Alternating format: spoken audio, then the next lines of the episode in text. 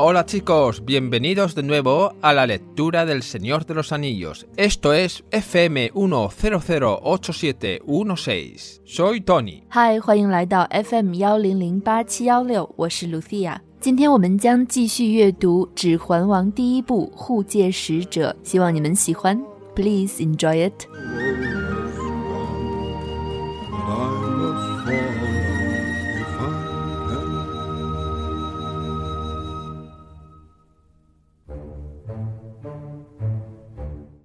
Al día siguiente, más y más carros subieron por la colina.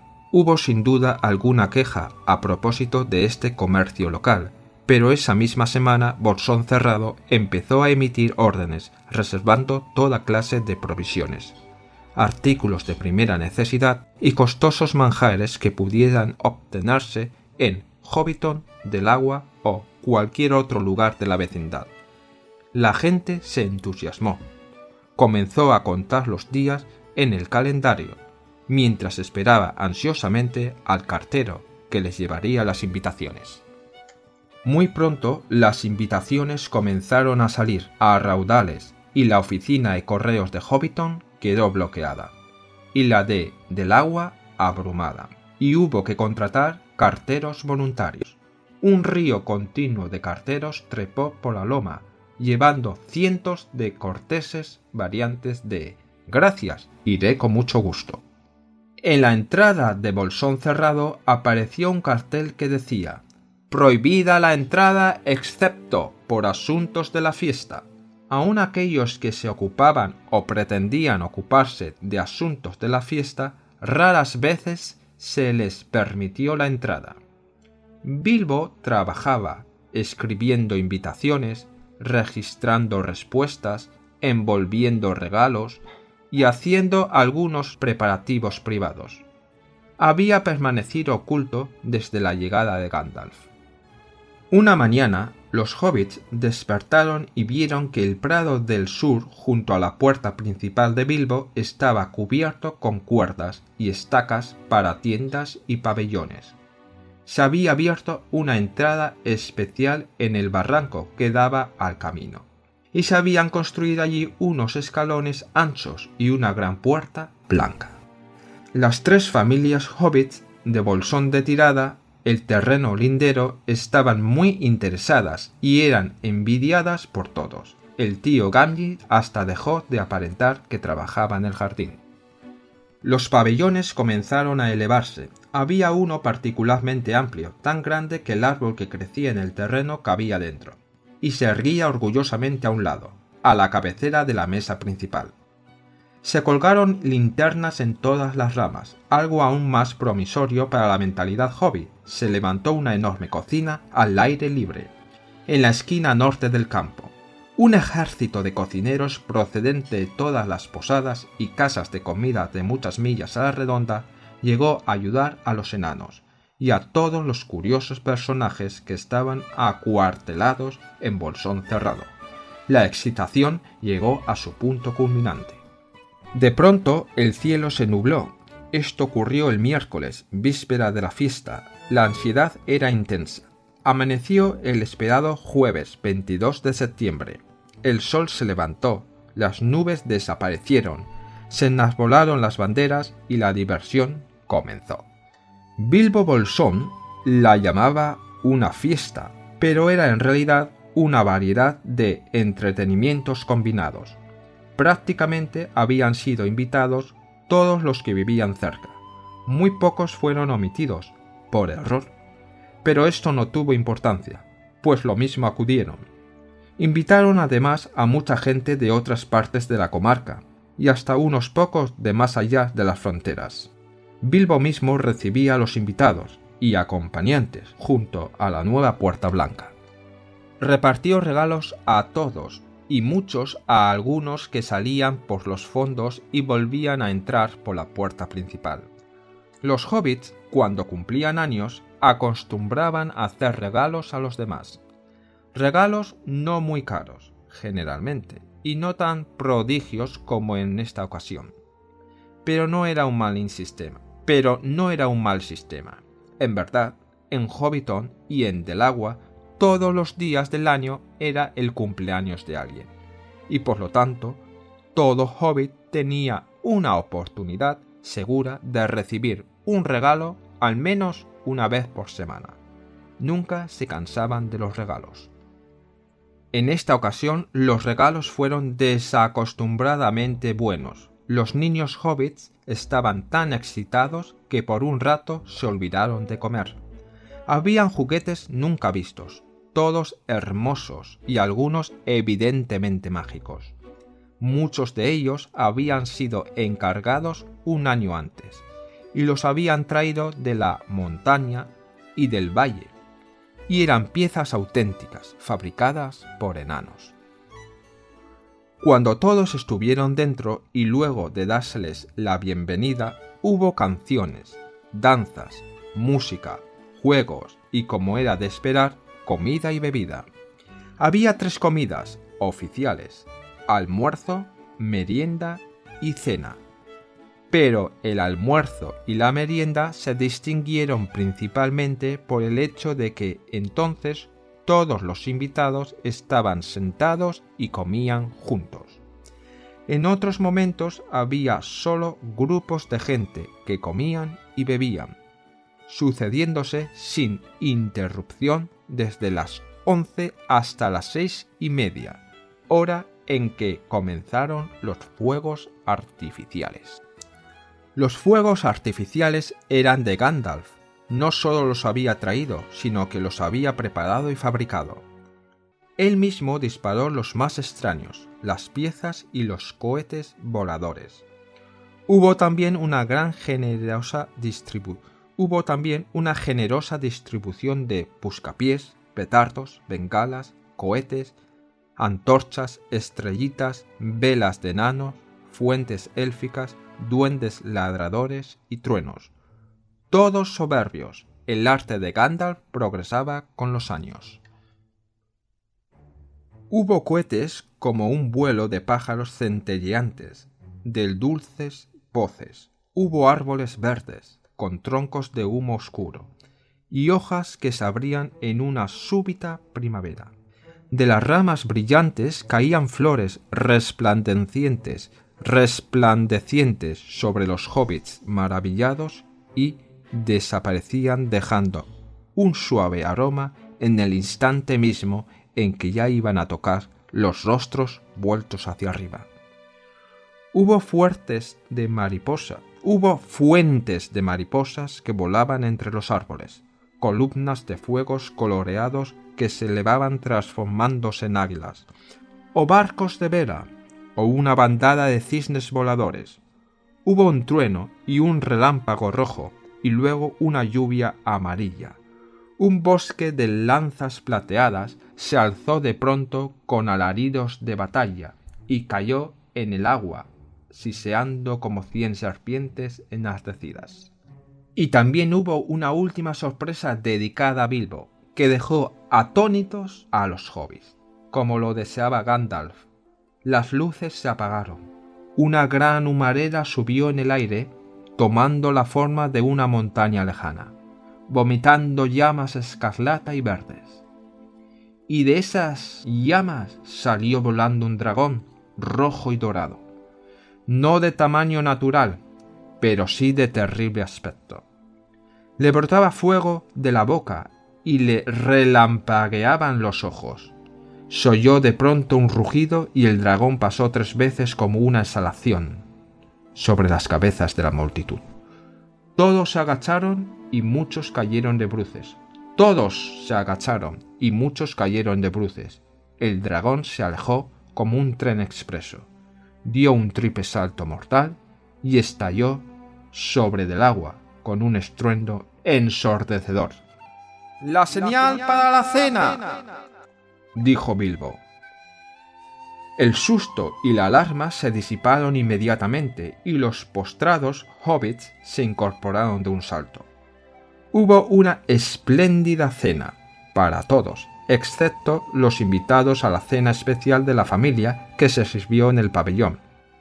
Se limitaron las invitaciones a doce docenas número que los hobbits llamaban una gruesa, aunque el término no se consideraba apropiado para contar gente. Y los invitados fueron seleccionados entre todas las familias a las que Bilbo y Frodo estaban unidos por lazos de parentesco, con el agregado especial de unos pocos amigos como Gandalf. Se incluyeron muchos niños hobbits, con el permiso de las familias, pues los hobbits no acostaban temprano a los, no acostaban temprano a los niños y los sentaban a la mesa junto con los mayores, especialmente cuando se trataba de conseguir una comida gratis. La crianza de los niños hobbits demandaba una gran cantidad de cereales. Había muchos de los Bolsón y de los Boffin, también de los Tug y los Brandigamo, varios de los Cavada, parientes de la abuela de Bilbo Bolsón, y varios Redondo, relacionados con el abuelo Tuk, y una selección de los Volger, Ciñatiesa, Corneta, Ganapié, Madriguera, Tallabuena y Tejonera. Algunos solo eran parientes lejanos de Bilbo y otros apenas había estado alguna vez en Hobbiton, pues vivían en los remotos confines de la comarca. No se olvidó a los Sacovilla Bolsón, estaban presentes Otto y su esposa Lobelia. Le tenían antipatía a Bilbo y detestaban a Frodo, pero les pareció que no era posible rechazar una invitación escrita con tinta dorada, en una magnífica tarjeta.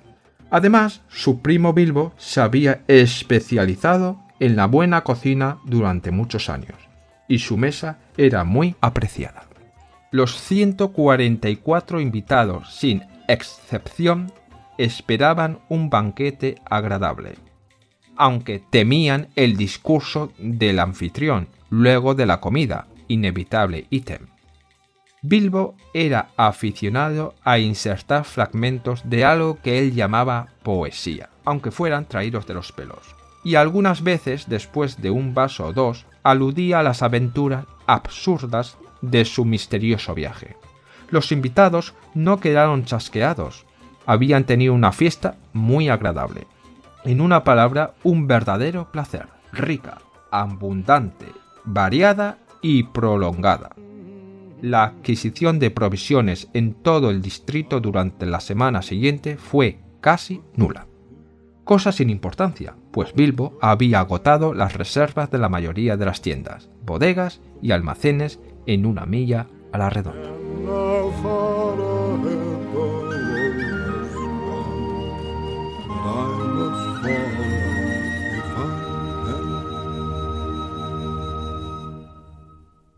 第二天马车就络绎不绝，一波接一波驶上了小丘。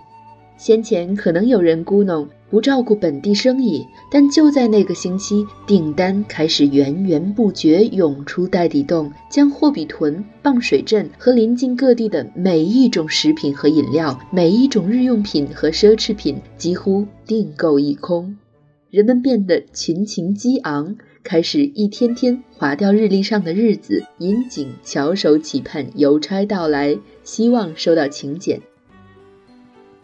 没多久。请柬开始流水般涌出，霍比屯邮局被堆得水泄不通，棒水镇邮局被雪片般的请柬淹没，邮局不得不征召投递义工来帮忙。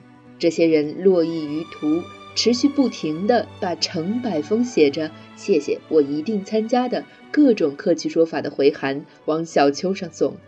袋底洞大门口挂出一则告示：厨商讨宴会事宜，恕不会客。但哪怕那些有宴会事宜可商讨的人，不管是真友还是假友，都甚少获准入内。比尔博很忙，书写请柬、确认回复、包装礼物，以及为自己做些私下的准备。从甘道夫抵达那天起，他就再也没在人前露过面。一天早晨，霍比特人一觉醒来，发现比尔博家门前南面的一片草场上堆满了搭大小帐篷用的绳索和支柱。坡上还开出一个通往大陆的特别入口，建有宽阔的阶梯和一座巨大的白门。住在带下路的三户霍比特人家紧挨着这片场地，顿时生出了莫大的兴趣，而且广受众人羡艳。本来装着在自家花园里忙活的老头甘姆吉，后来也干脆不装了。帐篷开始一个个支起来，其中有个棚子特别大，大到把场地中间那棵树都包纳在内。那树岿然挺立在棚子一端，树枝上挂满了灯笼。宴会的主桌一头就设在树底下。更叫人心痒的是，按霍比特人的看法，草场北角建起了一个硕大的露天厨房。方圆数里之内，所有餐馆跟客栈的厨师全被请来支援那些住进袋底洞的矮人和其余怪人。群众的兴奋之情涨到了顶点。随后到了星期三，宴会的前一天，天空阴云密布，这下人们全焦虑起来。但到了星期四，九月二十日，天色却着实晴朗，太阳升起，阴云散尽，彩旗招展。娱乐开场，比尔博巴金斯称这是个宴会，但它其实是五花八门的娱乐大杂烩。临近地区的每一位居民几乎都收到了邀请，只有极少数几位被意外的忽悠掉了。但鉴于他们照样出席了，倒也无关紧要。夏尔其他地区的人也有许多收到了邀请，有几个甚至是从边界外头来的。比尔博亲自站在那座崭新的白色大门前，欢迎来宾以及不速之客，给所有人外加闲杂人派发礼物。闲杂人指的是那些从后头出去绕一圈又从前门进来的人。霍比特人是在自己过生日时送礼物给别人，一般来说送的不是什么昂贵之物，也不像今天的场合这样奢侈丰厚。但这套送礼的风俗没什么不好。实际上，在霍比屯和棒水镇，一年里几乎每天都有人过生日。于是，那两个地方的霍比人差不多每人每周至少会收到一次礼物。不过，他们向来乐此不疲。今天这场合，礼物好得非同寻常。霍比特小孩兴奋的有一阵子几乎忘了吃饭。他们从没见过这样的玩具，他们全都很漂亮，有些明显有魔法。许多礼物其实是一年前就下了订单，千里迢迢从孤山和河谷城运来，是真正的矮人出品。待所有的宾客都招呼完，终于全部入席，大家就开始唱歌、跳舞、奏乐、游戏。当然，吃喝那是必不可少的，光是正餐就有三顿，包括午餐、下午茶以及晚餐或夜宵。但之所以看得出所谓的午餐跟下午茶，主要是因为这么一个事实：这两个时段是所有宾客全都坐下一起吃喝，其他时段只不过是许多人在吃喝。从早上十一点左右一路不停吃到下午六点半，这时就开始放焰火。焰火乃甘道夫一手包办，他们不但是他带来的，也是他设计制作的。特效炮、成套炮，还有冲天火箭炮。都由他亲自释放，不过还有一大批爆竹、鞭炮、筒炮、烟花、火炬、矮人蜡烛、精灵喷泉、兽人吼炮、霹雳响炮，分给了大家释放。他们全都棒极了。甘道夫岁数越来越老，手艺也越来越好了。有些火箭好像闪烁的飞鸟，还发出甜美的啁啾声；有的好像绿树，浓烟就是树干。树叶舒展开来，犹如整个春天在刹那间绽放。光亮的树枝上坠下硕亮的花朵，落向目瞪口呆的霍比特人。就在快要触及那一张张仰着的脸时，又转眼消失，止于一抹清香。又有成群的蝴蝶如喷泉般涌出，忽闪着飞入树丛中。还有七彩火柱拔地而起，化作大鹰帆船或阵列飞翔的天鹅；时而一场红色的雷雨，时而一场黄色的阵雨，时而又有林立的无数银枪。随着齐齐一声，好似发自严阵以待的大军的呐喊，瞬间猛刺向天空，再像上百条灼热的蛇一样坠进小河，发出嘶嘶声响。最后还有个惊喜，是为了向毕尔博致敬。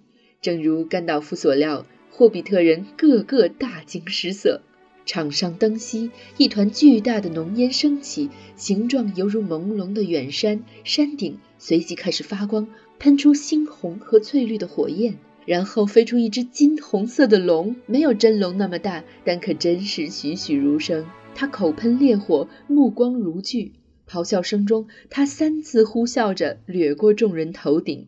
底下的人纷纷闪躲，许多人结结实实地扑倒在地。巨龙犹如一列特快车飞掠而过，翻了一个筋头，随着一声震耳欲聋的巨响，在棒水镇上空爆炸开来。比尔博说：“晚餐现在开始。”疼痛惊恐，霎时无影无踪。匍匐在地的霍比特人全都一跃而起，每个人都得到了一份豪华丰盛的晚餐。所谓每个人，不包括那些或要参加特殊家宴的人。家宴在包纳那棵树的庞大棚子里举行，应邀出席的人仅有十二打。霍比特人也把这数字称作一罗，不过他们认为这词拿来形容人不妥。这些宾客选自所有跟比尔博和弗罗多沾亲带故的家族，外加几位没有亲戚关系的特别友人，比如甘道夫。许多年少的霍比特人也都获邀，经父母同意后出席。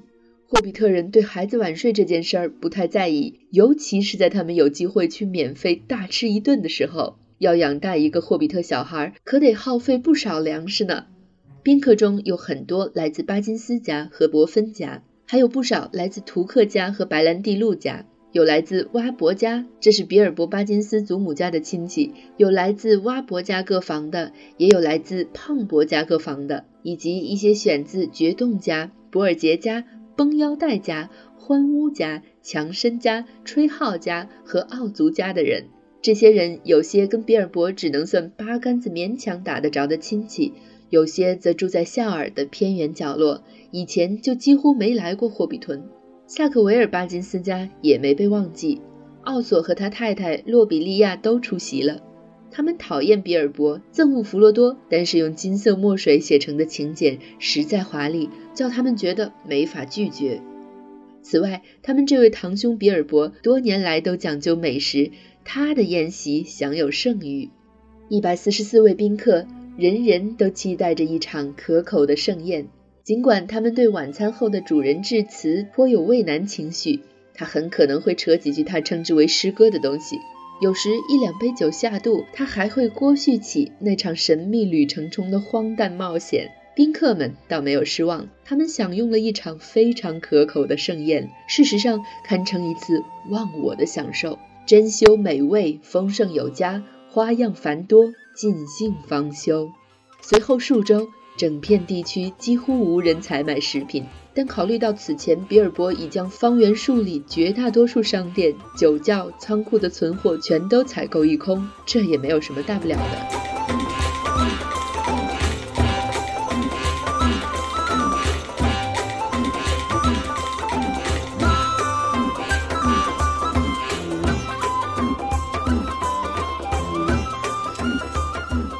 The next day.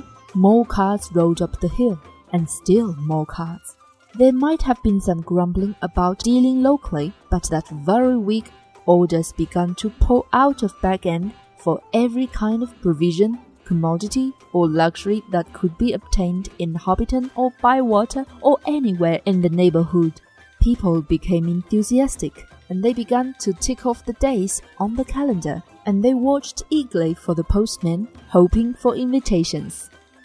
Before long, the invitations began pouring out, and the Hobbiton post office was blocked, and the Bywater post office was snowed under, and voluntary assistant postmen were called for. There was a constant stream of them going up the hill, carrying hundreds of polite variations on Thank you, I shall certainly come. A notice appeared on the gate at Bag End.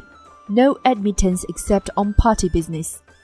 Even those who had or pretended to have party business were seldom allowed inside.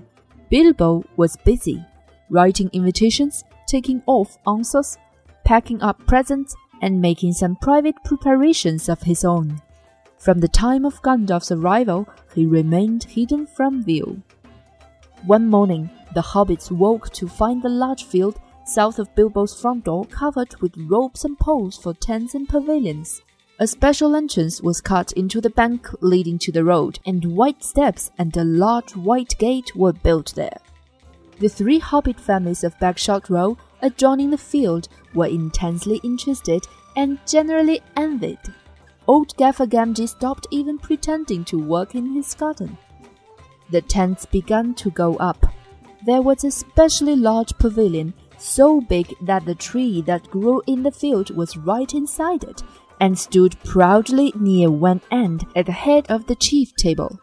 Lanterns were hung on all its branches, more promising still to the hobbit's mind. An enormous open air kitchen was erected in the north corner of the field. A draft of cooks from every inn and eating house for miles around arrived to supplement the dwarfs and the other old folk that were quartered at Bag End. Excitement rose to its height. Then the weather clouded over. That was on Wednesday, the eve of the party. Anxiety was intense. Then Thursday, September the 22nd, actually dawned. The sun got up, the clouds vanished, flags were unfurled, and the fun began. Bilbo Baggins called it a party, but it was really a variety of entertainments rolled into one. Practically everybody living near was invited. A very few were overlooked by accident, but as they turned up all the same, that did not matter. Many people from other parts of the Shire were also asked, and there were even a few from outside of the borders. Bilbo met the guests and additions at the new White Gate in person. He gave away presents to all and sundry. The latter were those who went out again by back way and came in again by the gate. Hobbits gave presents to other people on their own birthdays, not very expensive ones as a rule, and not so lavishly as on this occasion. But it was not a bad system. Actually, in Hobbiton and Bywater, every day in the year it was somebody's birthday, so that every hobbit in those parts had a fair chance of at least one present at least once a week. But they never got tired of them. On this occasion, the presents were unusually good. The hobbit children were so excited that for a while they almost forgot about eating. There were toys the like of which they had never seen before, all beautiful and some obviously magical. Many of them had indeed been ordered a year before and had come all the way from mountain and from dale and were of real dwarf make. When every guest had been welcomed and was finally inside the gate, there were songs, dances, music, games, and of course, food and drink. There were three official meals lunch, tea, and dinner or supper. But and tea were marked chiefly by the fact that at those times all the guests were sitting down and eating together at other times, they were merely lots of people eating and drinking continuously from 11 until 6:30 when the fireworks started. The fireworks were by Gandalf. They were not only brought by him, but designed and made by him. And the special effects, set pieces, and flights of rockets were let off by him. But there was also a generous distribution of squibs, crackers, baccarat sparklers, torches, dwarf candles, elf fountains, goblin buckers, and thunderclaps. They were all superb. The art of Gandalf improves with age. There were rockets like a flight of scintillating birds singing with sweet voices. There were green trees with trunks of dark smoke, their leaves opened like a whole spring unfolding in a moment, and their shining branches dropped glowing flowers down upon the astonished hobbits, disappearing with a sweet scent just before they touched their upturned faces. There were fountains of butterflies that flew glittering into the trees. There were pillars of colored fires that rose and turned into eagles or sailing ships on a phalanx of flying swans. There was a red thunderstorms and a shower of yellow rain. There was a forest of silver spears that sprung suddenly into the air with a yell like an embattled army, and came down again into the water with a hiss like a hundred hot snakes. And there was also one last surprise in honor of Bilbo, and it startled the hobbits exceedingly, as Gandalf intended. The lights went out. A great smoke went up it shaped itself like a mountain seen in the distance and began to glow at the summit. It spouted green and scarlet flames. out flew a red golden dragon, not life size, but terribly lifelike. Fire came from his jaws, his eyes glared down. There was a roar, and he whizzed three times over the heads of the crowd. They all ducked, and many fell flat on their faces. The dragon passed like an express train, turned a somersault, and burst over Bywater with a deafening explosion. That is the signal for supper, said Bilbo. The pain and alarm vanished at once, and the prostrate hobbits leaped to their feet. There was a splendid supper for everyone. For everyone, that is, except those invited to the special family dinner party. This was held in the great pavilion with the tree. The invitations were limited to 12 dozen, a number also called by the hobbits one gross, though the word was not considered proper to use of people, and the guests were selected from all the families to which Bilbo and Frodo were related, with the addition of a few special unrelated friends such as Gandalf. Many young hobbits were included and presented by parental permission, for hobbits were easygoing with their children on the matter of sitting up late, especially when there was a chance of getting them a free meal. Bringing up young hobbits took a lot of provender. There were many Bagginses and Boffins, and also many Tooks and Brandybucks. There were various Grubs, relations of Bilbo Baggins' grandmother, and various Chops, connections of his Took grandfather, and a selection of Burrowses, Bolgers, Bracegirdles, Brockhouses, Goodbodies, Hornblowers, and Proudfoots. Some of these were only very distantly connected with Bilbo, and some of them had hardly ever been in Hobbiton before, as they lived in remote corners of the Shire. The Sackville Bagginses were not forgotten. Otho and his wife Lobelia were present. They disliked Bilbo and detested Frodo, but so magnificent was the invitation card, written in golden ink, that they had felt it was impossible to refuse. Besides, their cousin Bilbo had been specializing in food for many years, and his table had a high reputation.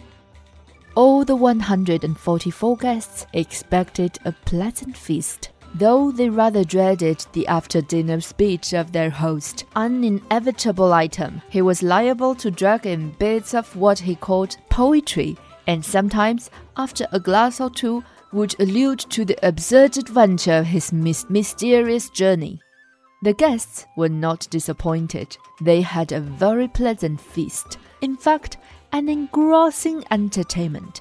Rich, abundant, varied, and prolonged. The purchase of provision fell almost to nothing throughout the district in the ensuing weeks. But as Bilbo's catering had depleted the stocks of most stores, cellars, and warehouses for miles around, that did not matter much.